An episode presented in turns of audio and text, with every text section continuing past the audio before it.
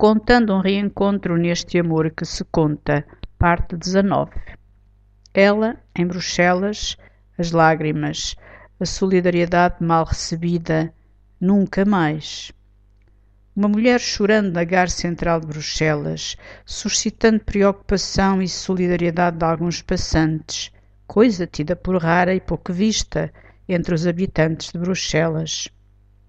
Recebeu como ao modo esses gestos, ou de maneira não correspondente à simpatia algo inesperada, mais parecendo ser ela a bruxeloise. Correu para a rua e entrou para o primeiro táxi, ultrapassando filas de espera e dando mostras de alguma falta de civismo. Mas tudo é consentido a uma mulher em lágrimas. Deve estar aflita, coitada, pensaram os ultrapassados. Para mais, pelo ar e cor de pele, devia ser estrangeira. Embora com uma elegância no vestir e no porte que não lhe dava ar de imigrante, dos que andam à procura de trabalho ou que são os outros.